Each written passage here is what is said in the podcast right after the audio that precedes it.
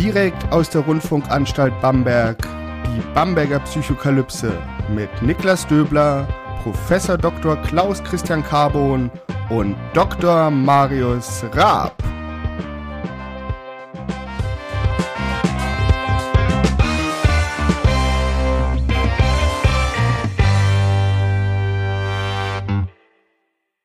Herzlich willkommen zur Bamberger Psychokalypse. Mein Name ist Niklas Döbler, ich bin Psychologe und wissenschaftlicher Mitarbeiter am Lehrstuhl für Allgemeine Psychologie und Methodenlehre der Otto-Friedrich-Universität Bamberg.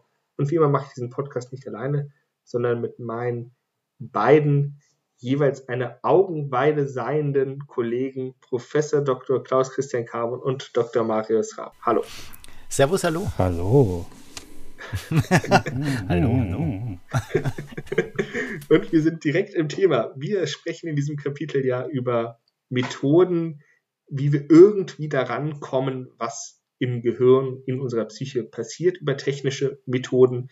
Wir haben letzte Woche über das EEG gesprochen und heute wollen wir über die Tore zur Seele sprechen, über Augen und über das Tracking von Augen, über Eye-Tracker und daher meine Frage erstmal an euch, vielleicht an Marius, was ist ein Eye-Tracker?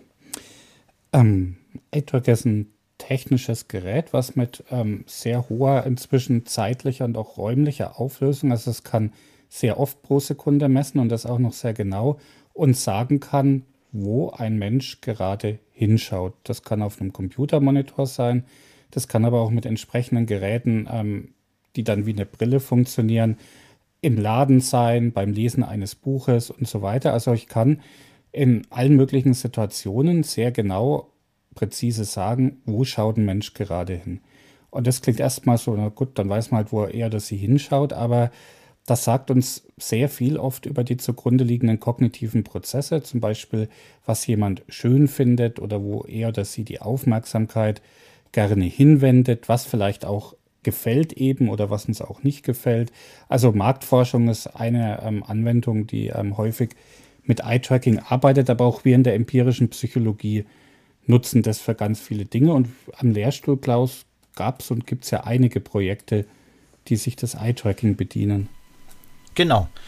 Und ähm, da muss man erstmal sagen, ähm, ist es überhaupt wichtig? Also ist es überhaupt wichtig zu wissen, wo jemand hinschaut im visuellen Bereich? Und ich würde sagen, bei vielen Sachen ist das total unwichtig.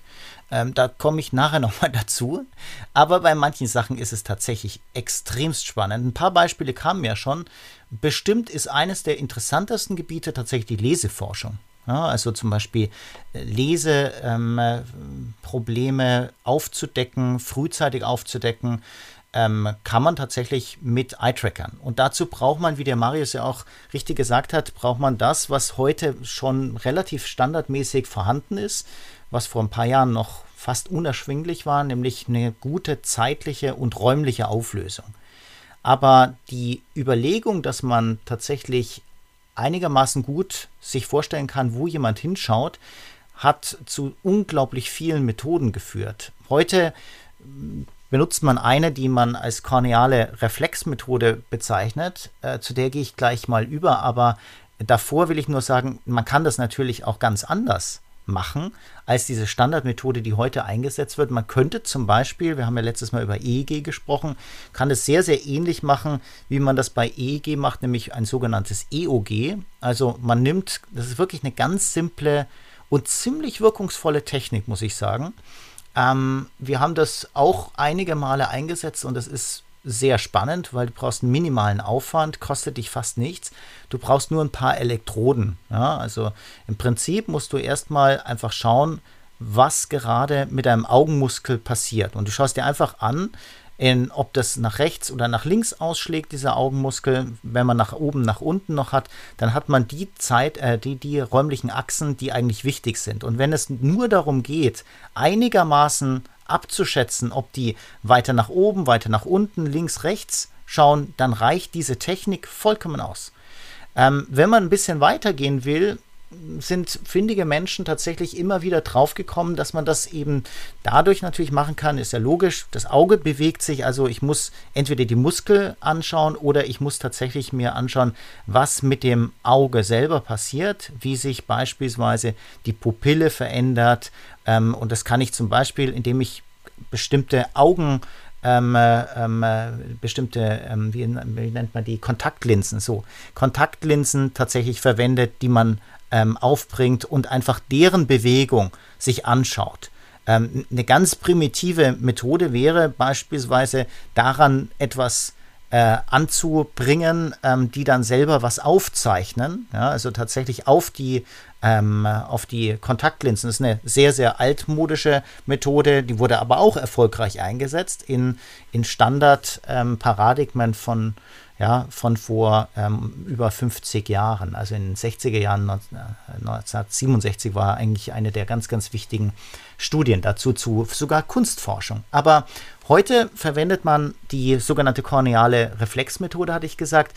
Und das ist ganz spannend. Man schaut sich tatsächlich an, wo die Pupille gerade ist. Und da gibt es eben auch bestimmte Glanzpunkte die man sehr, sehr einfach detektieren kann. Und damit man das mit einem bestimmten Licht nicht sozusagen die Person stört, nimmt man normalerweise Infrarot Beleuchtung und schaut sich eben die Reflexion an des Auges. Und das ist so genau, dass man auf wirklich Zehntel von, von Winkelgraden ähm, tatsächlich messen kann. Und von der zeitlichen Auflösung kommt man so in den Bereich von einer Tausendstel bis einer Zweitausendstel Sekunde.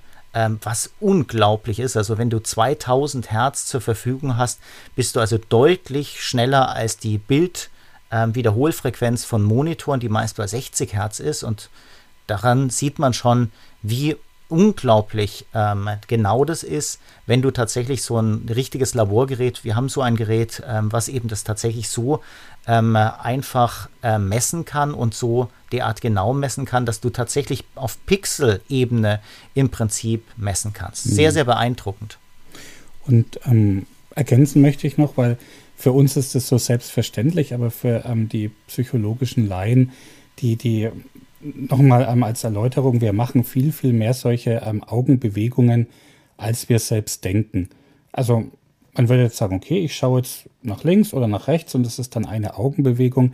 Aber tatsächlich machen wir, wenn wir jetzt irgendwas ganz normal anschauen im Alltag, bis zu, ich glaube, zehn solcher ähm, Augenbewegungen pro Sekunde sind durchaus ähm, normalen Bereich. Das heißt, wir tasten ständig mit ganz kleinen Bewegungen in sogenannten Sarkaden unsere Umwelt ab und ähm, aus diesen vielen kleinen Blickbewegungen erscheint uns dann im, in unserer Wahrnehmung ein stimmiges, großes Bild der Welt, was aber eigentlich wie so ein Mosaik oder wie so ein Puzzle ähm, aus diesen vielen kleinen Informationen, die vom Auge kommen, zusammengesetzt wird. Das heißt, Augenbewegungen sind etwas, was wir ständig machen, völlig unwillkürlich. Und wir merken das nicht. Wir können es noch nicht mal ähm, selbst an uns wahrnehmen, denn während sich das Auge, ähm, während wir diese Bewegung machen, sind wir blind. Das heißt, wenn wir uns vor den Spiegel stellen, ähm, sehen wir unsere eigenen Augenbewegungen nicht, weil immer wenn wir die machen, sehen wir eben nichts mehr und das wird einfach herausgerechnet. Und deshalb erscheint uns die Welt so ähm, ja, smooth, so statisch auch oft, so durchgehend, während es in Wirklichkeit ein Puzzle aus vielen kleinen Augenbewegungen ist. Und deshalb sind diese Bewegungen eben so spannend für uns, weil wir sehr, sehr viel mehr davon machen, als wir eigentlich im Alltag merken. Und, und vielleicht das ganz kurz als, als Hinweis äh, für diejenigen, die sich dafür wirklich mal interessieren und das gar nicht fassen können, was Marius gerade gesagt hat, einfach mal ins Selbststudium gehen. Also jetzt wirklich mal versuchen, sich selbst zu filmen beispielsweise mit einem Smartphone und am besten in diesem Selfie-Modus und dann sieht man sehr, sehr schnell, also man macht die ganze Zeit Augenbewegungen. Aber wenn ich tatsächlich im Spiegel bin, wo ich genau dieses Bild in exakt dieser Synchronizität sehe, wie ich es gerade anschaue, dann merke ich tatsächlich, Augenbewegung kommt nie vor. Ich sehe nie meine Augenbewegung. Es ist also wirklich faszinierend. Wenn man das mal jemanden vor Augen führt, kann man das fast nicht fassen. Aber wenn man es eben tatsächlich filmt, macht man natürlich dauernd diese Augenbewegung. Das ist so eine erste Evidenz.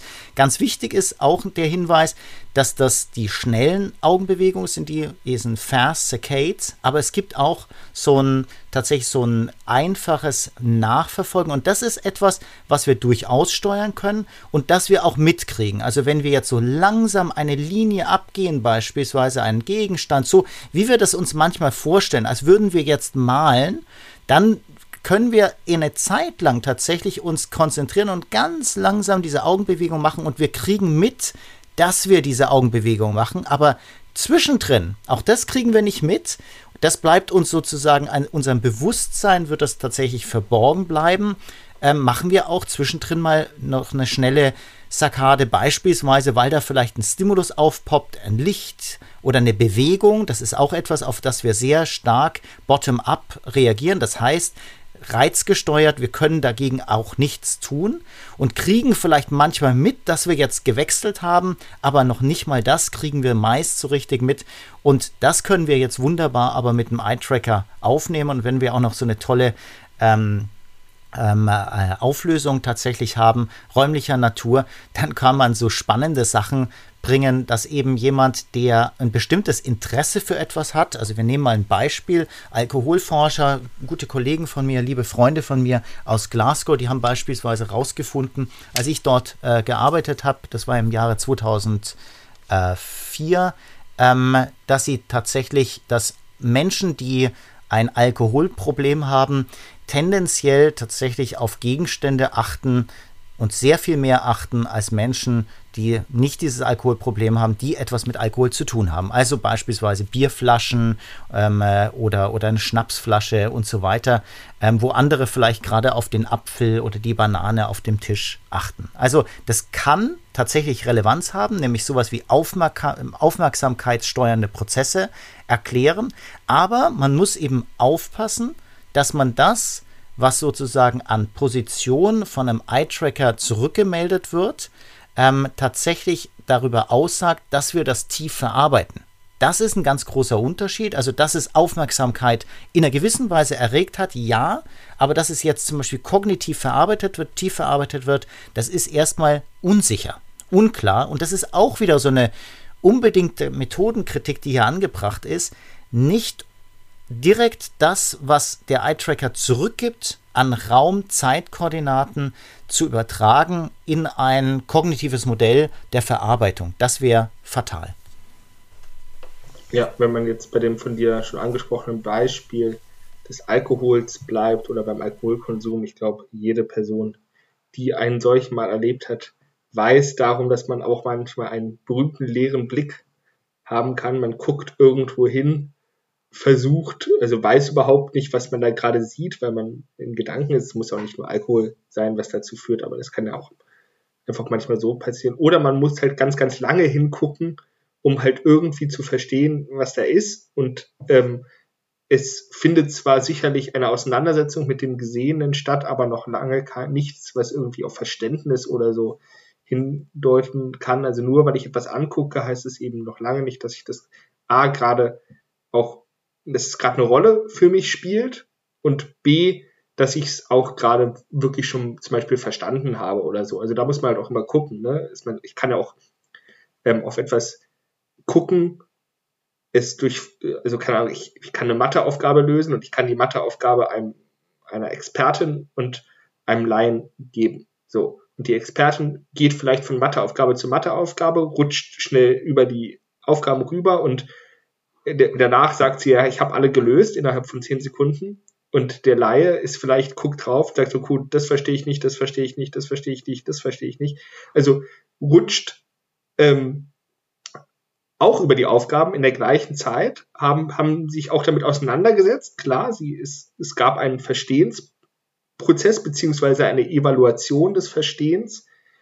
Aber was tatsächlich im Kopf passiert ist, ist dann wieder was ganz anderes, weil und kann dann halt nur über andere Methoden oder über die Selbstauskunft oder die, den Lösungsweg aufschreiben gemessen werden. Also man sollte hier, wie gesagt, nicht den Fehler machen, die, die Klaus schon so gut ausgeführt hat, dass man jetzt nur, weil da das Auge hinguckt, das gleichsetzt mit, okay, das ist jetzt, ähm, wir können die Gedanken abbilden, die jetzt eine Rolle spielen. Und das wird eben ganz häufig nicht nur missverstanden, sondern auch bewusst billigend mindestens in Kauf genommen, dass man es falsch versteht. Also beispielsweise in der Marktpsychologie oder das ist dann eben Marktforschung eigentlich eher. Äh, Marktpsychologie sollte eigentlich so, so einen Quatsch nicht machen. Aber tatsächlich gibt es einige Marktforscher, die das relativ skrupellos einsetzen und sagen, schaut mal hier, ist ganz klar, der Mensch hat das und das gedacht, weil er hat da und da drauf geschaut. So ein Schluss ist einfach nicht zulässig. Auch wenn er sozusagen erstmal nahe liegt und es so aussieht, als wäre das tatsächlich relevant. Ähm, es ist eben auch so, wir dürfen nicht vergessen, dass manche dieser Augenbewegungen sind involontär, also die, die sind nicht von mir selber geplant, wie es ja Marius auch gesagt hat, sondern die sind eben sehr, sehr stark einfach davon geleitet, dass zum Beispiel ein bestimmtes Kontrastverhältnis im Bild ist. Man kann sogenannte äh, Attentional Maps ähm, äh, zeichnen, das heißt, man kann vorhersagen, wo Menschen höchstwahrscheinlich hinschauen, aber es heißt noch überhaupt nicht, dass es verstanden worden ist oder dass es zum Beispiel, und das ist dann noch mal eine richtig viel weitergehende ähm, Schlussfolgerung, dass es ihnen gefallen hat. Man liest dann ähm, in solchen Marktforschungsberichten, ach, hier sieht man, äh, die äh, Menschen haben dann als erstes auf das Kuscheltier geschaut in dieser Werbung und das kommt eben deswegen, kommt die Werbung so gut an. Sagt überhaupt nichts. Also vielleicht ist es einfach so, dass das Kuscheltier vor einer weißen Fläche ist und deswegen wird es erstmal angeschaut, aber ob das irgendwie dazu beigetragen hat, dass diese Anzeige positiver oder überhaupt, äh, dass dieser, dieser, dieser Bär oder irgendwas anderes als positiv gesehen worden ist, das wissen wir überhaupt nicht und müssen wir eben weiter erforschen. Und letztendlich ist erst das, was du auch, äh, Niklas, gesagt hattest, wir brauchen mehrere Methoden nebeneinander oftmals, um möglichst genau vorherzusagen, was tatsächlich diese Personen vermutlich gerade gedacht oder verarbeitet haben. Ähm, wenn wir jetzt von, von psychologischem Eye-Tracking reden und was diese Personen gedacht haben, ist es nochmal ganz gut, sich die Bedeutung für den Menschen vor Augen zu halten, dass wir eigentlich wahrscheinlich seit Hunderttausenden von Jahren im Alltag auch schon Eye-Tracking machen. Also wo jemand hinschaut, ist ein extrem wichtiger Hinweisreiz für uns in unserem Sozialleben sowieso, aber wahrscheinlich auch, ähm, wenn wir jetzt an, an früher mal denken, das Klischee in der Evolutionspsychologie, ne? Ähm, Gruppen, die gemeinsam auf die Jagd gehen. Und in dem Moment, wo ich mich eben über Blickbewegungen verständigen kann, ist das ein wahnsinniger Vorteil. Also ich muss keine Gesten mehr machen, ich brauche keine Sprache. Alleine dadurch, wenn ich schaue, wo schaut denn der neben mir gerade hin, kann ich schon Rückschlüsse ziehen, was vielleicht gerade wichtig ist oder eben vor allem, was er oder sie jetzt im Kopf hat oder als nächstes tun wird. Also Augenbewegungen als ähm, Methode der Psychologie sind auch schon immer ein man würde jetzt sagen, eine Methode der naiven Psychologie, der Alltagspsychologie gewesen. Also wir haben schon immer versucht, über Blickbewegungen, über Blickrichtungen auf das, was im Kopf unseres Gegenübers wohl gerade vorgeht, Rückschlüsse zu ziehen.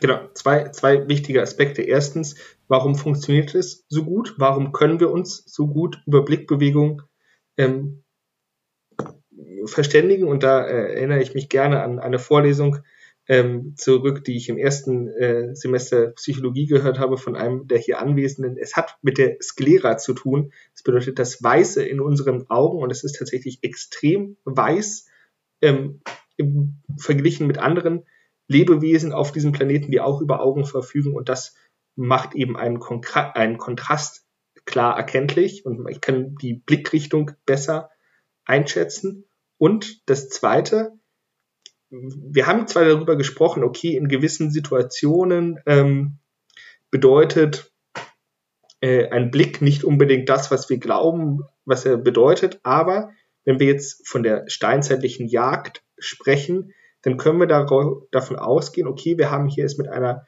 wir haben es mit einer sehr fokussierten Gruppe von Menschen zu tun, die alle ein gewisses Ziel verfolgen, die auch ungefähr wissen, worauf es ankommt, im besten Fall.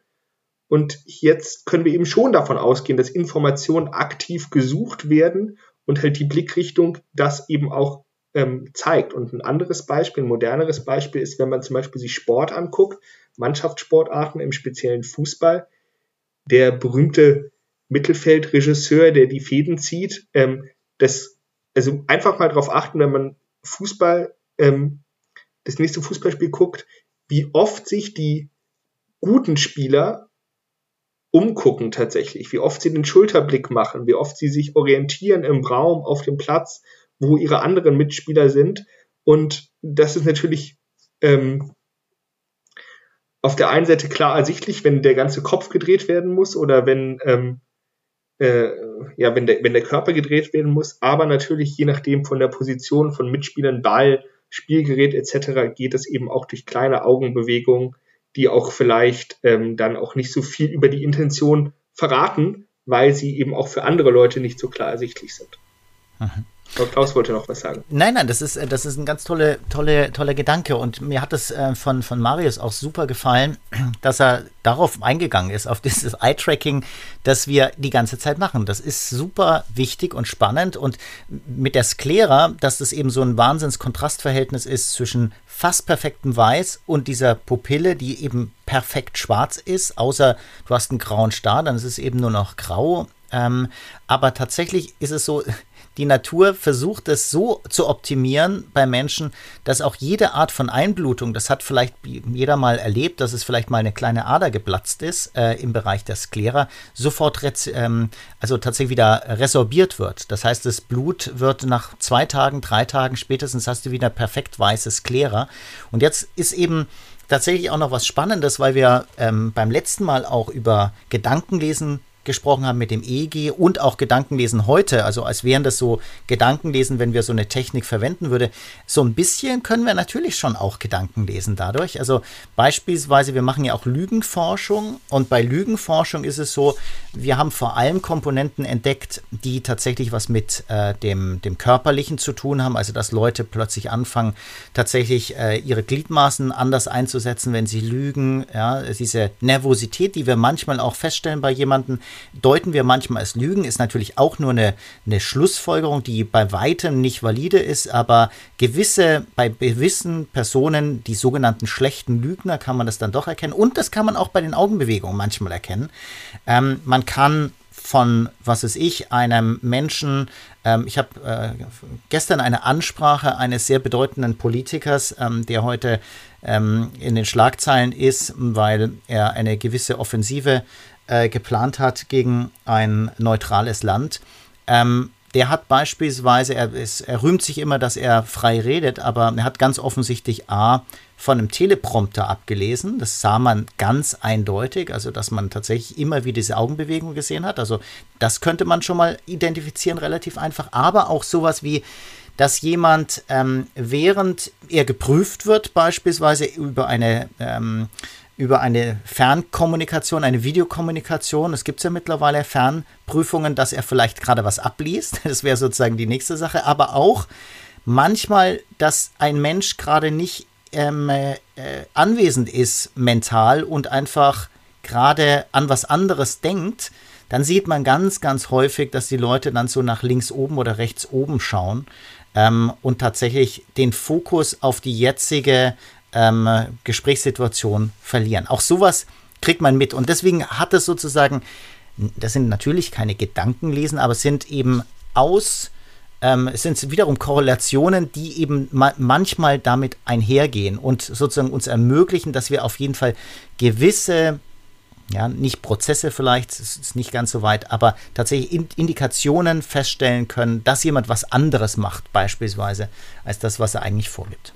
Genau, aber es sind halt nur Indikationen und eben keine Gewissheiten, wie du sagst, Klaus. Aha. Ich muss da ähm, an eine Studie denken, die ich mal gesehen habe, die Augenbewegungen in Verbindung gesetzt hat zu psychischen Krankheiten, wo eben ganz klar jemand, der zum Beispiel eine Angststörung hat, sehr viel die Augen bewegt, unwillkürlich sehr oft in der Umwelt abtastet, während Menschen, ähm, die an einer Depression leiden, eher träge auch die Umwelt schon auf dieser basalen Ebene abtasten und damit wahrnehmen. Das heißt, es kann auch einfach nur ähm, Prüfungsangst sein. Es muss kein Unterschleif sein in dem Moment. Ähm, und was, wie ihr jetzt so ähm, das erzählt habt, kam ja noch David Lynch. Klaus, du bist ja auch David Lynch-Fan. Ich weiß gar nicht, Niklas, du auch?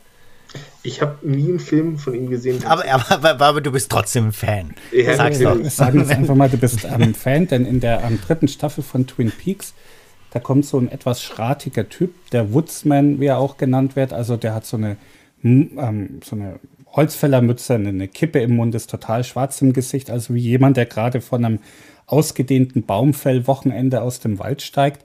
Ähm, und nachdem er ähm, ein paar Leute ähm, sehr grausam umgebracht hat, schnappt er sich das Mikrofon einer Radiostation und schickt einen Broadcast ähm, durch die Gegend, der sehr kryptisch ist. Und eine Zeile aus diesem Broadcast ist, ähm, ich übersetze es jetzt mal, das Pferd ist das Weiße des Auges und dunkel im Inneren.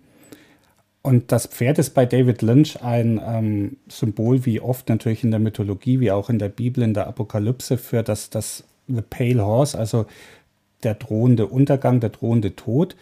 Und ich fand das eine sehr schöne Metapher, die jetzt hier zum Abschluss passt, denn wann sehen wir, also eine Interpretation im Internet, niemand weiß eigentlich, was es bedeutet, aber eine Interpretation im Internet ist eben, wann sehen wir denn das Weiße im Auge eines Menschen, wenn er oder sie gerade wegschaut. Und diese Metapher finde ich sehr stark für Menschen, die wegschauen, wenn Unrecht geschieht, wenn eben wie bei David Lynch oft das Thema Missbrauch spielt da eine Rolle. Wenn Missbrauch geschieht und jemand schaut weg, dann sehen wir das Weiße in seinen Augen.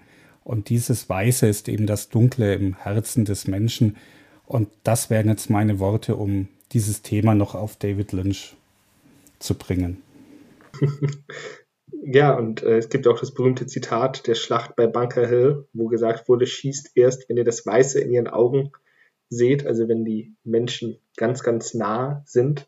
Und aber natürlich auch, wenn man sie dann in dem Fall auch als Menschen identifiziert, weil es natürlich eben diese besondere Bedeutung hat. Und vielleicht nochmal, um dieses ganze Eye-Tracking-Thema zum Abschluss zu bringen. Es mag trivial klingen, aber wir können eben nur das sehen, was wir sehen. So, und wenn wir äh, festlegen, okay, um etwas aufzunehmen und etwas zu verarbeiten, bedarf es der, der der visuellen Modalität, dann ist die Augen, die Blickrichtung eine notwendige, aber nicht hinreichende Bedingung dafür, dass dieser Reiz gerade verarbeitet wird. Und das können wir im Eye-Tracker messen. Und damit sage ich Tschüss. Vielen Dank. Marius, hast du noch ein David Lynch-Zitat zum Abgang? Äh, David Lynch-Zitat. Ja, ähm, Niklas, einmal am Tag muss man sich etwas gönnen. Das kann ähm, ein frisches Hemd sein, das kann eine frische Tasse Kaffee oder eben ein ganz tolles Stück Apfelkuchen sein. Das ist jetzt nur sinngemäß, aber das sagt ähm, Dale Cooper, wie er im Double R Diner sitzt und über das Leben philosophiert. Und du hast es so gewollt und das war jetzt mein Zitat für den Abschluss. Gut, dann bis zur nächsten Woche. Tschüss. Wir danken. Ciao, Servus. Das war Ade. Bamberger Psychokalypse mit Niklas Döbler, Professor Dr. Klaus Christian Carbon und Dr. Marius Raab. Bis zum nächsten Mal.